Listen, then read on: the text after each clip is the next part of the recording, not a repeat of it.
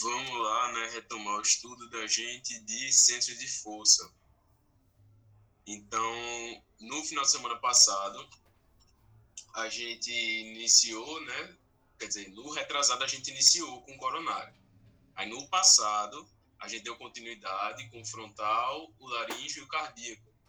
Então a gente conversou sobre esses três centros de forças aqui iniciais, os dois primeiros de frequência alta, esse aqui um intermediária, e hoje a gente parte para os centros de força de frequência baixa.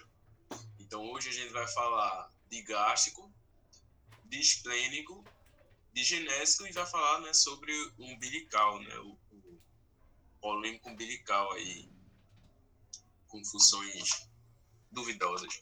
Mas aí nós vamos falar sobre esses hoje.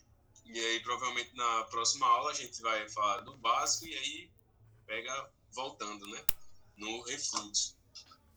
Mas vamos lá para os de hoje. Então hoje a gente vai falar de gástrico, primeiramente, seguindo a ordem. E aí o gástrico, a localização dele é esse aqui, logo depois do cardíaco, né? A gente, quando vai fazer lá o tato, a gente passou do cardíaco, parte para o gástrico. Então a gente se confunde se é primeiro esplênico, se é primeiro gástrico. É primeiro gástrico. O esplênico está um pouquinho mais para baixo.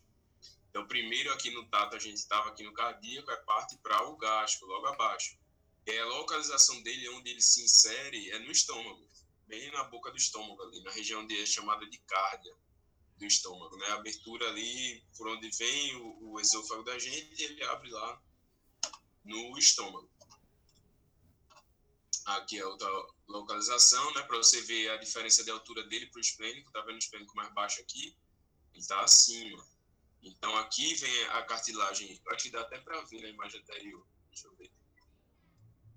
É, não dá muito bem não, mas dá para ver que aqui é o peito do manequim e aqui termina a cartilagem, a chifoide aqui do, do, do externo das nossas costelas. Fechou a costela da gente aqui mundo se palpar aí, tem as costelas, ela se fecha no meio, aí tem um osso plano. Aí no finalzinho dele tem uma pontinha, que chama de cartilagem chifoide, no final para baixo, né? Tem essa cartilagem chifoide, e logo abaixo, pronto, já é o, o centro de força gástrico, que aí você já está em cima aí da sua, do seu estômago. E aí a gente parte para as características desse centro de força. Então, primeiro, a frequência dele é baixa, né, passou do coração, a gente viu que o coração é o único intermediário que se utiliza as energias e tal, fica entre os de frequência alta e frequência baixa. E aí, daqui para baixo, a gente só tem os centros de força de frequência baixa.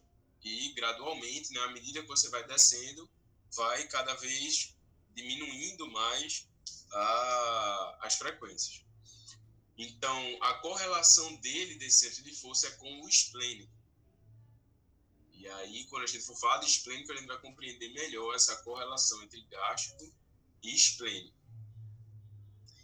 Mas, inicialmente, a gente já pode falar das características fisiológicas dele, que estão relacionadas né, com a localização dele ali, anatômica. Então, ele está localizado na região onde a gente faz a digestão da gente, então ele está correlacionado com a digestão. Ele está em cima do estômago, então ele comanda o funcionamento do estômago para fazer a digestão, até onde deve liberar a enzima. Não, tá bom ser só enzima. Então toda essa administração da nossa, da nossa função fisiológica, da parte digestiva, é, é feita em parte pelo gástrico.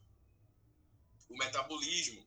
Então, o nosso metabolismo, né, que é o funcionamento de todo o nosso organismo, é como se fosse a contabilidade aí do nosso organismo, o nosso metabolismo. Então, ele recebe tanto de nutrientes, de fluidos é, é, energéticos e nutrientes. A gente acredita falando corpo espiritual e corpo físico. Então, ele vai receber tanto lá de, de é, nutrientes e de energia, vai trabalhar, vai utilizar isso e no final vai ter as despesas, né? O que é que ele gastou. E aí tudo vai ser excretado. Então, esse metabolismo também é, é, comandado, em parte, pelo gasto, que a gente viu que ele também pode ser trabalhado lá na tireoide, no centro de força laríngeo. Aí eu quero acelerar o metabolismo. É um meio, é, mas, como a gente viu, né, com muitas ressalvas e muitas observações, que não é algo que, ah, estou precisando emagrecer, vai lá e ativa. É assim. E aqui no centro de força gástrica a gente vê mais relacionado à digestão, né? O outro da tireoide, da T3, T4, era o metabolismo mais generalizado, né, do nosso corpo todo. E aqui mais focalizado. É, regulação do sistema nervoso simpático. Aí, o nosso sistema nervoso, do nosso corpo, é dividido em duas partes. Tem o sistema simpático e o parasimpático. Então, o sistema nervoso simpático, que deve esse nome aí, ele faz a ativação do nosso organismo. Então, ele ativa os nossos órgãos, ele dá o estímulo ali para o coração bater mais forte, mais rápido. Então, esses são estímulos do sistema nervoso simpático, ativação. E o parasimpático, você já pode é, é, é, associar aí o para. Então, o simpático ativou, agora vem o para parar, ativação. Então, parasimpático ele, no, de forma geral, ele faz a, a, os estímulos de amenização da atividade. Então, o estímulo parasimpático para o meu coração vai diminuir o batimento, diminuir a força de contratilidade, então né, vai diminuir. E aí o nosso sistema digestório, ele é ativado pelo sistema nervoso parasimpático. Tem aí uma contradição, né? Não é mais não é que ativa? É mas o digestório ele é ativado pelo parasimpático. Tem essa exceção aí no nosso organismo. E a gente pode ver isso de forma prática. Quem aqui que depois de comer muito não dá sono? Então, por que dá sono? Porque você encheu ali seu estômago e aí ele viu, opa, tem muito trabalho para fazer aqui. Aí, para ativar ele para trabalhar, ativa o sistema parasimpático. Aí dá sono, você fica cansado, fica querendo ficar descansando ali o almoço, né? o famoso descansar o almoço quer tirar um cochilinho depois do almoço. Então, tudo isso é por conta dessa ativação do sistema parasimpático. E por isso que regula o sistema nervoso simpático, que é como se fosse uma, contra, uma contraposição. Então, está sendo ativado, se eu estimulo o meu sistema digestório, eu vou dar uma regulada nesse simpático. Então, vai amenizar. Entendeu? É como se um amenizasse o funcionamento do outro. Então, se eu aumento simpático, diminui o parasimpático. Se eu aumento parasimpático, diminui o simpático. Então, é mais ou menos isso. Então, se eu estou muito ativo, muito agitado e eu como, eu vou dar essa acalmada por conta do parasimpático. E aí, através do centro de força gástrico, eu posso fazer essa ativação, essa amenização, essa manipulação do sistema nervoso é, parasimpático, né? Tendo em mente que é isso, você está manipulando o parasimpático e aí vai ter consequências no simpático. Por isso que o próprio Jacó traz a regulação do simpático.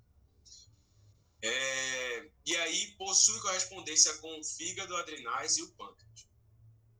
Então, se a gente olha para nosso para nossa digestão do nosso corpo, né, o fígado ele vai ser aí uma peça importantíssima da, da digestão da gente.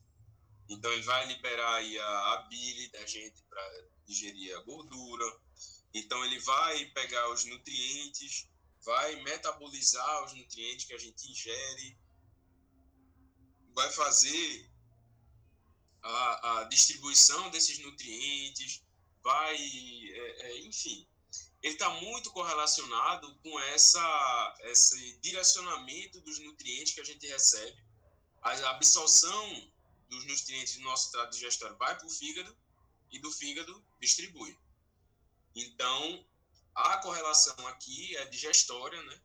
ainda digestória, com o fígado então a gente tem que ter em mente esse tipo de correlação, que aí pode ter outras funções, mas aqui a gente essa na cabeça. Então as adrenais. Então existem lá os hormônios liberados nessas adrenais, que é, é para você lembrar o que é a, a, a adrenal, onde ela está, AD quer dizer junto, AD é junto. E renal é rim, renal. AD, renal, adrenal, junto do rim. Então são as duas glândulas lá que tem em cima do rim. Parece lá uma gordurinha, fica em cima do rim. E ela libera hormônios no nosso corpo importantíssimos, como cortisol e muitos outros. Então, o, a correlação aí também vai ser digestiva. Porque se eu me estresso muito, eu vou ter uma consequência digestiva. Eu posso ter diarreia por conta do estresse. A gente consegue ver isso em bebê. Se dá um susto no bebê, o bebê faz o quê? O cocô ralo. E aí toda mãe já sabe isso, né? É quase uma tradição aí passada de, de que as mães observam e tudo mais. Por quê? Você deu um estímulo ali de estresse para o bebê.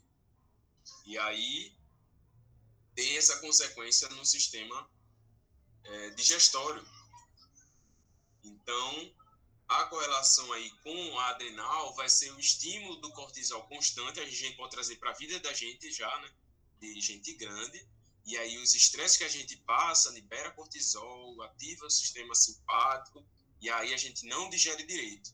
É como se botasse a comida para correr dentro do organismo. A comida tem que passar devagarzinho lá no nosso intestino, no estômago, tem que passar devagarzinho para digerir, absorver. Se passa correndo, não digere direito. Aí quando chega no final, também não chega essas coisas é, é, tão bem feitas, né? Também passou correndo, não deu para trabalhar o, o, organismo. Então aí a gente vê o, a consequência das adrenais relacionada com o gástrico no sistema digestório. E o pâncreas, ele também vai ter a correlação com a nossa digestão, que ele é o responsável pela liberação e produção da insulina. Então, a insulina, né, a famosa insulina dos diabéticos, é, é, que muitas vezes tem em falta e não consegue absorver a glicose e aí fica alta no sangue, né, não entra na célula, fica do lado de fora. E aí ficou do lado de fora, fica alta lá circulando e não faz a função dela. Que quem consome a glicose é a nossa célula. É a energia que ela usa para trabalhar. E se ela fica do lado de fora, não entra, a célula não trabalha. Então, isso aí é a problemática do diabético, mas que está correlacionado com a digestão da gente e com o pâncreas. Então, mais uma correlação do centro de força gástrico relacionado com esse sistema digestório e abrangendo os diversos órgãos. Então, vai ter também, como a gente vai ver para frente, o esplênico, por exemplo, que também tem correlação com, com o pâncreas, com o fígado, também tem. Mas a gente tem que né, separar. O que é que eu estou querendo é, é, alterar aqui? Onde é que eu estou querendo mexer? Ah, essa pessoa tem um problema de digestão. Então, é melhor que eu trabalhe focado no gástrico e trabalhe com o esplênico como acessório ali, como coadjuvante no tratamento que eu estou fazendo, porque o foco ali de trabalho do sistema digestivo é feito pelo gástrico. E aí, no outro lado, mediúnico espiritual, a gente vai ter um, um efeito de atração de espíritos sofredores e de densa vibração. Então, o centro de força gástrico, eu falei no início, mas ele é um dos principais usinadores, produtores de energia do nosso organismo. Então, o mais comum de acontecer é a gente produzir a energia quando a gente vai doar, quando a gente vai fazer lá dar o passe magnético e tudo mais, através do gás, que é o mais comum. A gente pode produzir através dos outros também, mas o mais comum e o que trabalha melhor, né? Você pede ali, ele já trabalha, é o mais fácil você é, acostumar ele a doar é o gás. E aí, a, a, emanação dessa energia, desse centro de força, é, cria um campo de atração para espíritos sofredores de densa vibração. Porque lembram que a emanação dele também é densa, porque ele é de baixa vibração. Então, é, os espíritos que estão mais apegados a essa realidade material, de, de necessidade. Eu, vocês acham que o espírito não passa fome, não? Ele não tem necessidade de comer. Mas enquanto o espírito não descobrir isso, enquanto não contarem a ele né, que ele não precisa comer, ele vai estar passando fome. E ele vai estar sofrendo com isso. E aí a, a, a sintonia dele, como ele está apegado mentalmente ao centro de força gástrico dele, ele está exigindo um trabalho ali que o gástrico não precisa mais fazer, né? Que algumas pessoas até dizem que não possui centro de força, os desencarnados, mas considerando que eles possuem, é, o espírito ali está exigindo um trabalho do centro de força gástrica que não tem mais. Ele não precisa mais fazer isso. E aí a atração que ele vai sentir com o encarnado é através dessa sintonia. Ele está buscando esse centro de força e vai ser atraído pela vibração dele, né, inconscientemente. Então, um tipo de atração inconsciente aí que os espíritos sofredores passam. E aí, o outro ponto que tem é que a maior produção de fluido vital, automanutenção e de esterilização. Então, as duas funções né, da, da produção de fluido vital. Então, aqui a gente pode ver ele como produtor do fluxo energético do nosso organismo. Então, a energia ela circula, é captada e tudo mais, mas ela é produzida em maior quantidade no nosso centro de força gástrica. Ele vai circular por todo o corpo, todo o organismo, sendo produzido em maior quantidade lá, para passar essa vitalidade. E aí, esse fluido vital, ele é tanto para automanutenção, para manter o meu organismo, eu me alimento, vou lá, produzo o nutriente para o meu corpo físico, também vou produzir fluidos para o meu corpo espiritual, através da captação de força gástrica, e tudo isso vai manter o meu organismo em plena função. Então, esse trabalho é realizado também pelo gástrico. E para exteriorização, né? Isso a gente já tinha falado, para doação, trabalho de doar fluidos. Então, é um problema ali, é, é, eu estou vendo ali que é um problema orgânico, então ele precisa de uma energia, de uma vitalidade, de uma modificação orgânica, não é algo é, é mais psicológico, comportamental, como a gente estava vendo do centro de forças de alta frequência. Então aqui já passa para problemas mais orgânicos, físicos. Então onde é que eu vou buscar essa energia mais orgânica, física, densa, mais pesada, para corrigir problem problemas orgânicos, físicos e densos pesados? Com o gasto. Então, dos centros de força de baixa frequência, ele é o de mais alta. Então, né, se a gente botar na hierarquia, ele, apesar de estar na frequência baixa, é o que está mais alto dentre os de baixo. Parece confuso, mas não é tanto assim. E aí, por isso que ele é o que melhor trabalha nessa doação, porque apesar de ele estar dentro dessa faixa de baixa frequência, ele vai ser mais sutil e mais facilmente captado pelos demais centros de força que estão abaixo dele. Então, é, e melhor ainda o trabalho para ser feito é você produzir, usinar com gástrico e suavizar essa energia com cardíaco, que nem a gente viu a característica da, da no estudo anterior. Então, aí eu estou produzindo uma energia com alto potencial aí de vitalidade, um alto potencial de, de modificação orgânica e sutilidade, né? com essa capacidade de captação mais fácil, que não vai, eu não vou doar ali, vai entupir o centro de força, vai ser muita energia, vai ser energia muito densa e não vai conseguir ser captada. Não, tem as formas de ser trabalhada e ser aproveitada essa característica aqui de alta produção do fluido vital. E uma característica dele também é de densificar os fluidos. Então, o centro de força cardíaco, a gente viu que ele suaviza, ele torna mais etéreo esses fluidos. O gástrico faz o trabalho oposto, ele densifica, ele torna mais denso o fluido. Então, se eu faço uma captação de coronário, de energias sutis, energias espirituais, e ela passa a circular pelo meu corpo no centro de força, quando ela chega no gástrico, essa energia ela vai ser densificada. Vai se tornar mais. Eu nem esqueço a palavra. É densa. Ela vai se tornar mais grosseira para que possa trabalhar, possa passar vitalidade para o meu organismo, para os meus órgãos. Porque a energia sutil, como eu capto ela com o meu coronário lá em cima, não vai ser essa mesma energia que vai ativar minhas células, que vai ativar o meu sistema digestivo. Não vai. Ela precisa ser trabalhada, precisa ser metabolizada pelo meu organismo espiritual. E aí lá no gástrico eu vou ter essa densificação dessa energia para ela ser melhor captada pelos demais centros de força. Então a gente não viu que ele está logo aqui, passou o intermediário que é o cardíaco, vem ele primeiro. Então passou dele, já passa energia densa para os demais centros de força. E aí a gente já tem para baixo, né, de fato, é, é, é, centros de força que já trabalham com esse tipo de energia mais densa, repetir muito densa, né? Mas vamos lá. E a correlação dele com o esplênico é exatamente nesse último ponto aqui da dos demais órgãos. Então, são dois centros de força que estão próximos e que trabalham ali dentro de um mesmo contexto, né? Estão dentro da mesma cavidade ali, a, a visceral, esses dois, esses dois centros de força, o gástrico e o esplênico, que já é o próximo, e a correlação que eles possuem com os órgãos muitas vezes coincidem. Então, ambos, é, é, a gente vê citando uma correlação com o fígado, com o pâncreas, e aí a gente vai conversar sobre isso. Então a gente tem aqui mais uma vez centro de força e vem o esplênico, que é o diferentão, o único que é virado para a esquerda. Então a gente tem todos os centros de força centralizados. Ok, desde o coronário ele é para cima, mas é centralizado. Frontal, laríngeo, cardíaco, gástrico e até os de baixo são centralizados, mas o esplênico é de lado.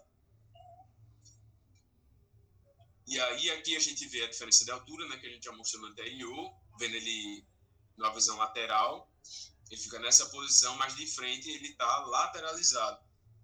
Então, para achar ele, ele fica bem em cima do baço. Onde é que está meu baço? Então, no centro aqui, lembra lá da chifoide, tudinho o estômago, bem aqui no topo da barriga, tá o estômago. Pro lado, fica o meu baço, pro lado esquerdo. Então, o baço ele fica ali abraçado com o estômago. Fica o baço e o estômago abraçado. Peraí. Eu acho que eu vou...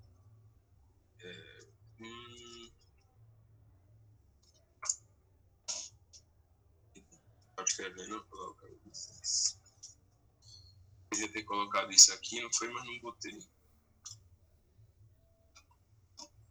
Deixa eu ver se eu acho aqui uma imagem boa. Pam, pam, pam. É, tem umas imagens bem ruins aqui.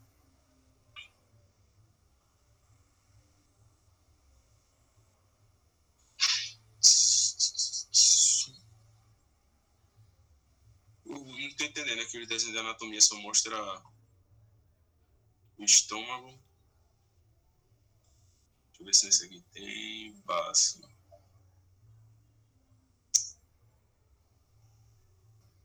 Eu acho que esse aqui dá pra... Então vejam aqui. A gente olha aqui, olhando para essa imagem, a gente vê aqui o fígado, o estômago.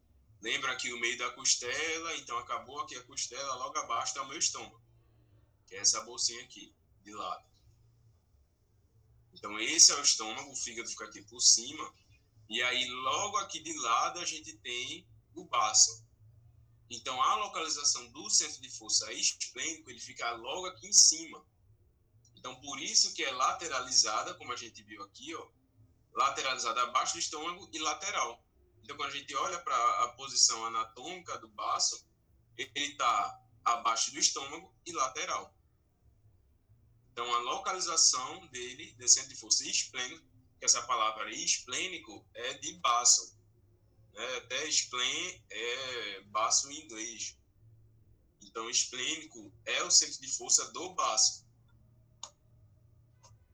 E aí, estava muito pequeno para vocês aí, gente, para olhar o baço aqui. Deixa eu ver se eu tenho imagem oh, aqui um organismo inteiro. Aqui, imaginava guia. Agora ficou grande. Então, se ficou pequeno né, naquela hora, mais uma vez, o estômago, o fígado e o baço aqui de ladinho. Então, esse aqui de baixo é o pâncreas.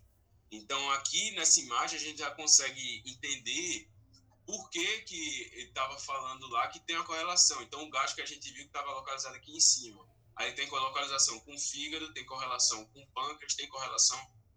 Então, ele está correlacionado com isso porque está tudo próximo aqui. Está tudo junto. E todos esses aqui têm correlação com o sistema digestório. Então, por isso que o gasto que está logo aqui na boca do estômago, na carne, tem essa correlação com eles, e o esplênico que está aqui de lado também tem a correlação com esses demais órgãos, só que aí a correlação do esplênico com o organismo inteiro, ela está mais relacionada... Ué, cadê o... Aqui. A correlação desse centro de força esplênico, não só com esses órgãos, mas com o organismo inteiro, está mais correlacionada com o sistema imunológico. E aí, por que o baço tem correlação com o sistema imunológico? Então, lá nesse órgão que a gente tem aqui na nossa barriga, o baço, acontece duas coisas interessantes. Então, a primeira dela é produção e armazenamento de células brancas. Né? E aí a gente já pode ter visto em notícia, aí no jornal, no Fantástico, não sei, em algum canto, a gente vê falando das células brancas que fazem a proteção do nosso corpo, que defendem a gente das doenças e tudo mais. E aí essas células brancas que o baço produz e armazena, linfócitos e plasmócitos, eles produzem anticorpos. Então, por isso que eu botei aqui como uma outra característica fisiológica do centro de força esplênico a produção de anticorpos. E secundariamente, porque não é o baço que produz anticorpos, ele produz a célula e essa célula produz anticorpos. Então, por isso que eu botei produção secundária. E aí, além de produzir os anticorpos e as células que vão fazer essa proteção aí, a vigilância do nosso corpo de doenças, infecções e tudo mais, e vão pela corrente sanguínea, né, circular por todo o nosso corpo, ele também tem uma reserva de hemácias. Então, hemácia é célula do nosso sangue, né, que a gente possui aí, que transporta o oxigênio pelo nosso corpo, importantíssima para o, nosso funcionamento. O baço ele tem duas correlações com ela. A primeira, né, é que ele é chamado de cemitério de hemácias. Então, a hemácia ela é produzida, circula, circula pelo nosso organismo, transporta o oxigênio, mas chega a hora que ela envelhece, né? E aí ela morre. As células da gente também morrem, viu, gente? E aí, quando ela morre, ela vai passar lá pelo baço, né? Porque circula constantemente sangue pelo nosso corpo. E aí, quando ele passa no baço, ela fica por lá. E aí ele faz a degradação e tudo mais, reabsorção dos componentes que produzem a hemácia, tudo é feito lá no baço. E ele não só faz essa captação, né, chamado cemitério de hemácias, pega as hemácias que já estão velhas como ele também armazena massas novas. Ele armazena até, parece que é 125 ml de sangue, ou é mais, que ele armazena nele, ele é tipo uma esponja, a, o aspecto dele, o órgão, ele parece uma esponja, e fica cheio de sangue dentro. E aí, quando o corpo precisa desse sangue, ele se contrai. E aí solta o sangue no nosso organismo. Quem aqui já teve dor desviada? né? Vai fazer uma corrida, vai fazer um esforço, alguma coisa, aí de repente dá uma dor aqui embaixo da costela, aí todo mundo fala, não, isso é dor desviada. E o que quer dizer a dor desviada? Porque ela foi desviada. Então, essa dor que a gente sente aqui lateralizada, né, desviada para o lado esquerdo, é uma contração esplênica.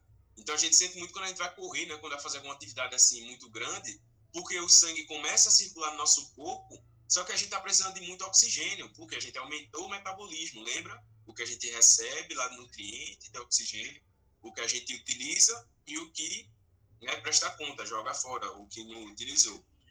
Então, a gente começou a precisar de mais nutrientes, a gente está fazendo esforço, está gastando mais nutrientes.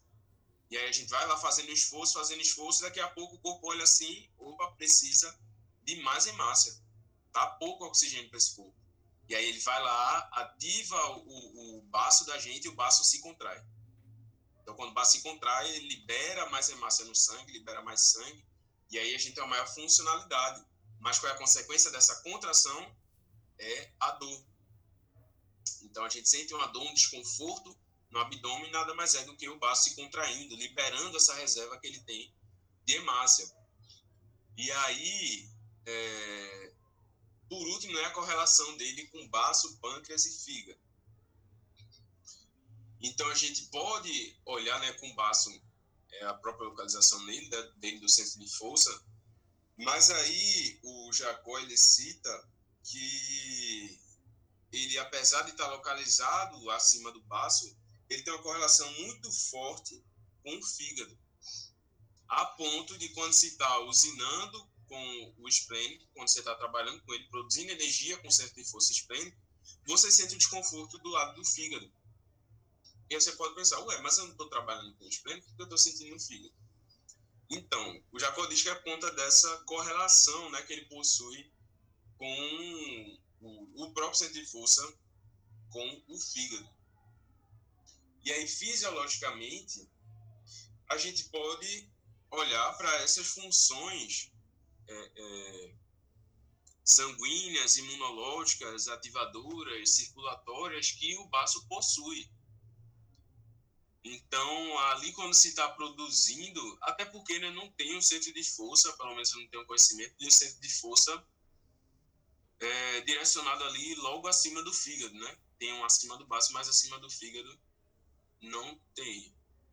E aí ele divide a função dele lá com o gástrico. E aí o, o trabalho dele correlacionado com o baço vai ser circulatório. Que a gente tem dois órgãos aí que trabalham com a nossa circulação sanguínea de forma muito importante para o nosso corpo. Um vai fazer uma filtragem das hemácias, não vai ser a filtragem que é do rim lá, mas é um tipo de filtragem do nosso sangue.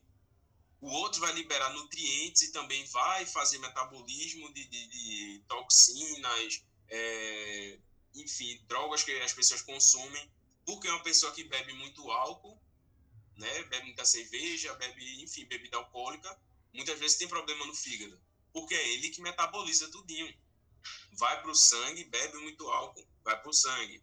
Circula no corpo, passa pelo fígado. E aí o meu fígado metaboliza, tem que dar conta daquele álcool todo dia. Então, toda vez que você absorve não só álcool, mas outras drogas que a gente usa para a saúde, como os remédios, toma um paracetamol, toma um Tilenol, enfim, todas essas drogas que a gente consome, é, que compra em farmácia, elas também são metabolizadas pelo nosso fígado. E aí é tudo trabalho para o fígado. Então ele tem esse papel muito importante no nosso corpo de metabolizar proteínas, metabolizar é, é, substâncias e tudo mais que circulam na nossa corrente sanguínea. Então a gente tem dois pontos aí importantíssimos para a corrente sanguínea e aí uma correlação entre os dois, né, é algo que não fica muito distante para a gente pensar, não fica muito, ah, mas não tem nada a ver uma coisa com a outra, não, tem. Os dois estão ali em dois pontos, né, um, é, é um de cada lado do nosso abdômen, mas ambos têm a correlação de trabalhar com a circulação sanguínea toda. Então, todo o sangue que passa pelo nosso corpo passa pelo baço e passa pelo fígado. E o pâncreas, eu vejo ele mais correlacionado com o fígado do que de fato com o baço. Então aqui foi uma característica que eu botei porque estava no livro de Jacó, mas eu não consegui ver né, a, a uma correlação fisiológica entre esses dois, é, entre esses dois órgãos, né, para para o centro de força. Mas aí, né, se o Jacó citou, provavelmente foi de forma experimental que ele observou isso, né? Tratando, por exemplo, uma pessoa que é diabética, que precisa é, é, melhorar a produção de insulina e tudo mais, ele trabalhou lá o esplênico e teve resultado. Então, provavelmente por isso que ele viu essa correlação com o pâncreas. E aí, na parte mediúnica espiritual, a gente tem algo muito interessante. Ele junto do cardíaco, ele junto do cardíaco, ele promove a radicação do corpo espiritual. Então a gente não viu quando a gente estava conversando lá sobre duplo etérico, né, a, a, a, interação do nosso corpo espiritual com o corpo físico, e a gente viu que o sangue, o nosso sangue, é um componente importantíssimo para a interação do corpo espiritual com o corpo físico. Né? O corpo espiritual está fortemente radicado no nosso sangue. E aí a gente tem o centro de força esplênico que trabalha com o nosso sangue metaboliza, é, administra de, de, certa forma, e o cardíaco, né, que eu coloquei junto ao cardíaco, ele está bombeando ali. Um promove a, a, manipulação do fluxo, então um mantém o fluxo, então não, vai a sincronia e o fluxo, circulando, circulando, circulando. E o outro vai controlar as propriedades, a qualidade, então a quantidade de hemácia, vai, um vai ser a velocidade e outra qualidade do sangue. Então, juntos, eles vão ser importantíssimos para o funcionamento do nosso corpo espiritual como um todo. E a gente vê a consequência é, sistêmica, né, a consequência geral do mau funcionamento de um centro de força desse, quando ele está congesto, quando ele está obstruído, e aí você vê a pessoa desenvolver muitas vezes um quadro de depressão, não tem vontade de fazer nada, então fica cabisbaixo, tem problema imunológico. Então, tudo isso sendo desenvolvido a partir de um problema em um centro de força e vai sendo refletido em outro centro de força. Então, primeiro os mais próximos é o esplênico, é primeiro se reflete no gástrico, no genésico. E aí depois vai comprometendo os demais centros de força. Daqui a pouco a pessoa está lá assim, sem vontade, para baixo, você faz um tato, não sente energia quase nenhuma. Por quê? Comprometeu o funcionamento circulatório da pessoa, comprometeu o funcionamento do corpo espiritual da pessoa também. Então a gente vê aí, né, um lado material e o um lado espiritual, um diretamente correlacionado com o outro. A gente tem um problema em um ponto, se reflete no outro. E aí por isso nessa radicação do corpo espiritual. E as correlações dele com o cardíaco, né, foi essa aqui tá dando um, eu acho que é o meu o meu laríngeo usinando. É, sim, e aí a correlação dele com o cardíaco, a gente vê também em torno desse sistema de circulação. Então, se uma pessoa está com problema de sangue, ela está com problema hematológico, não sei, diz aí, Brígida, um problema hematológico que a gente pode resolver.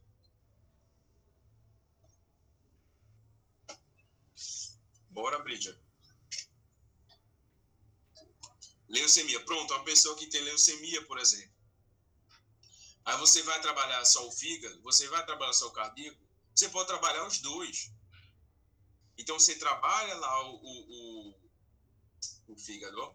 você trabalha lá o baço dela para manter ali uma boa, uma boa saúde das hemácias, para fazer a captação das hemácias que tiverem com, com, com algum tipo de deficiência, para liberar hemácias saudáveis. E aí você vai trabalhar com, com o fígado dela para ter uma boa metabolização de nutrientes e proteínas, para fazer hemácias mais corretas. Vai trabalhar na medula e vai trabalhar no cardíaco para que esse fluxo funcione é, de uma melhor forma principalmente para que tenha um transporte mais eficiente da, da dessa desse transporte aí de, de oxigênio de ferro que fica precário por conta da, das hemácias deformadas e aí a gente vê né, um trabalho abrangente envolvendo esses centros de força e aí também está correlacionado com o genésio e aí a correlação do espelho com o genésico a gente vai ver depois que falar de genésico. Mas antes tem um no meio, né? A gente tá falando do esplênico e aí vem umbilical. Então, umbilical é um centro de força que eu achei muito é, estranho de identificar a função dele fisiológica, né, a parte material, atual. Porque na fase de desenvolvimento é muito fácil, é importantíssimo esse centro de força. Mas depois que a pessoa já está formada, eu fico refletindo, fico buscando e não consigo né, ver um, um, um, uma correlação. Até porque eu imaginaria algo correlacionado pela localização com o sistema ali digestório, em fase intestinal e tudo mais. Mas quando a gente vai ler as características, não está muito correlacionado com isso. E aí você fica mais, né? Ué. Então, para que serve? Com que está relacionado? Como vive? Então, a localização dele, umbigo, umbilical, né? O nosso umbigo, um pouquinho abaixo do nosso umbigo. E aí, Exan já está tá dispersando a distância aí, o, o centro de força da foto. E aí a gente tem aqui o umbilical localizado bem em cima aqui, não, em cima não, é um pouquinho abaixo do umbigo. Então a gente tem o, a marquinha do umbigo na cicatriz do umbigo, do umbigo, do umbigo. Um pouquinho abaixo já é logo o centro de força umbilical.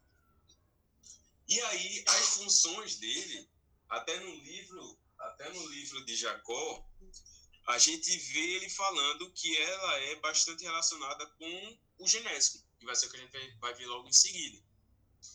Então, como a, a própria função dele está relacionada com o genésico, eu deixei para falar da função do genésico. E falar aqui especificamente dele, da função fisiológica muito importante dele na formação do feto. Aí tem uma função muito importante. Por quê? O que é que passa no cordão umbilical da gente quando a gente é bebê? Tudo que a gente precisa para viver. Então, se não tivesse cordão umbilical, o bebê não se desenvolvia. E aí, o que é que passa também pelo cordão umbilical? Sangue. Sangue indo e voltando, né, no sentido contrário aí, que vem artéria e veia, mas isso aí é para endoidar a cabeça da gente. Mas é sangue que passa pelo cordão umbilical. E aí, na fase embrionária, esse centro de força, ele exerce um papel importantíssimo para a formação e desenvolvimento, tanto do corpo físico quanto do corpo espiritual, que está ali né, se acoplando, desenvolvendo, junto daquele corpo físico. Então, aqui nessa fase, a gente consegue ver claramente a importância muito grande para o centro de força umbilical. Né? Ele plena funcionalidade, a, a, a, integridade desse, desse umbigo, desse umbigo, desse cordão umbilical, para não ter nenhum tipo de prolapso nesse cordão umbilical. Então, se, eu não sei se isso é, se fazem esse tipo de coisa, a gente pode até dizer se não passem em, em bebê formação, né, em feto, mas se fosse algo realizado, você poderia trabalhar o centro de força umbilical para ele estar tá em uma plena funcionalidade e não vir a ter nenhum problema de desenvolvimento do feto, né? Você garantir uma função correta ali, não ter prolapso, não comprometa a passagem de sangue e o bebê se mantém ali é, bem. E, cadê sim, a correlação dele com o genésico. Então a gente parte para o genésico para falar sobre ele. E a localização dele é logo acima né, dos órgãos sexuais. Então, tanto na mulher quanto no homem, ele tem a mesma localização. Então, é um pouquinho acima aqui. Então, aqui está o pênis, um pouquinho acima tem o genésico. E aí, na mulher, a mesma coisa. A vulva está aqui abaixo, um pouquinho acima, o genésico. Então, ele fica aqui, logo abaixo do umbigo, né? Uns quatro, cinco dedos abaixo do umbigo, fica o centro de força genésico.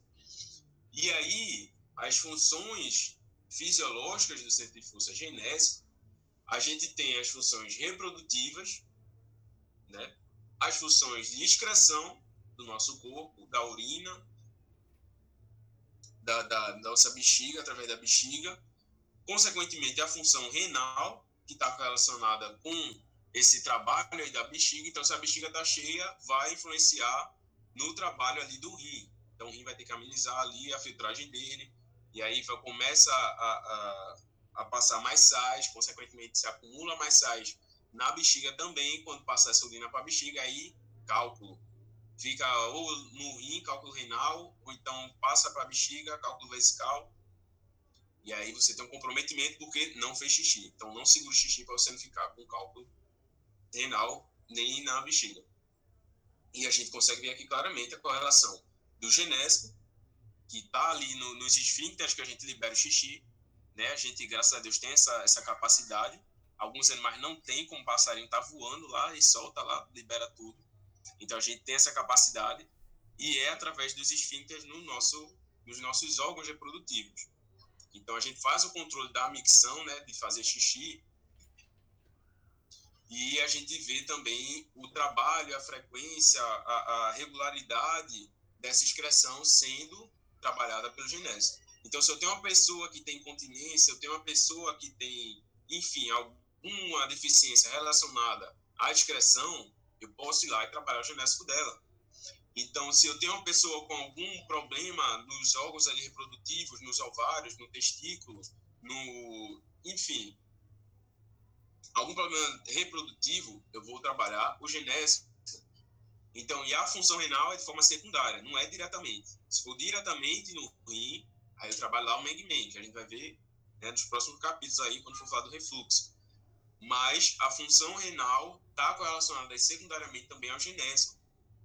Então, se eu preciso trabalhar função renal, excreção, problemas reprodutivos, genésico, busca o genésico, da parte fisiológica. E aí, na parte espiritual, a gente tem, através desse centro de força, o fornecimento de energias geradoras. Então, a gente vê aí é, é, espíritos como Divaldo, Chico, é, o próprio Emmanuel, Will, é, Joana, quando vão falar sobre a função sexual e o trabalho de trocas de energia que tem durante a, a, a reprodução de nós, seres humanos, Através desses centros de força genésicos, ocorre a liberação de energias importantíssimas para garantir o desenvolvimento desse espírito que vai vir a nascer né, após o ato. Quer dizer, após o ato não, né? Tem uns nove meses aí, mas consequentemente é após. Então, através desse centro de força, a gente tem a emanação das energias de mais baixa frequência são energias mais densas, desses principais, os sete principais que a gente conversou desde o do coronário, o genésico é o que tem as energias mais densas, né, tem um básico, mas até aqui, né, que a gente falou, da frente, é o genésico. E a energia que ele emana é capaz de gerar vida. Então, através dele, a gente consegue gerar vida. E aí a gente sabe que a vida ela não se desenvolve só na matéria. Não é só com matéria que eu consigo gerar vida. Eu preciso ali né, de fatores espirituais, de energias, de fluidos espirituais, e é através do genésico que eu faço essa emanação. Então, da parte espiritual, a gente tem esse trabalho importantíssimo. Então, se eu tenho um funcionamento precário do meu genésico, se eu faço um mau uso desse genésico, se eu negligencio a importância à saúde dos meus órgãos sexuais, se eu uso é, e pratico o sexo de forma desregrada, eu vou cada vez mais comprometendo esse senso de força. Em um determinado momento, quando eu for ter filhos, quando eu for me reproduzir, aí eu vou ter consequências. Porque esse centro de força, que é o responsável por emanar essas energias geradoras, vai estar comprometido. Consequentemente, vai comprometer o desenvolvimento desse espírito que vai vir a nascer, desenvolvimento ali né, do corpo físico dele. Então, a própria saúde do nosso organismo como um todo, e aí vai ser, para frente a gente vai falar, quando concluir, acredito que na próxima aula a gente vai falar, do que é benéfico e do que é danoso dos nossos hábitos para os nossos centros de força. Então, o que é que eu posso fazer que vai ser benéfico para o meu centro de força? O que é que eu posso, o que é que eu não, devo, o que é que eu não devo fazer para não prejudicar o funcionamento do meu centro de força. Então, isso a gente vai ver né, de um por um desses principais centros de força, da, da, desses sete principais.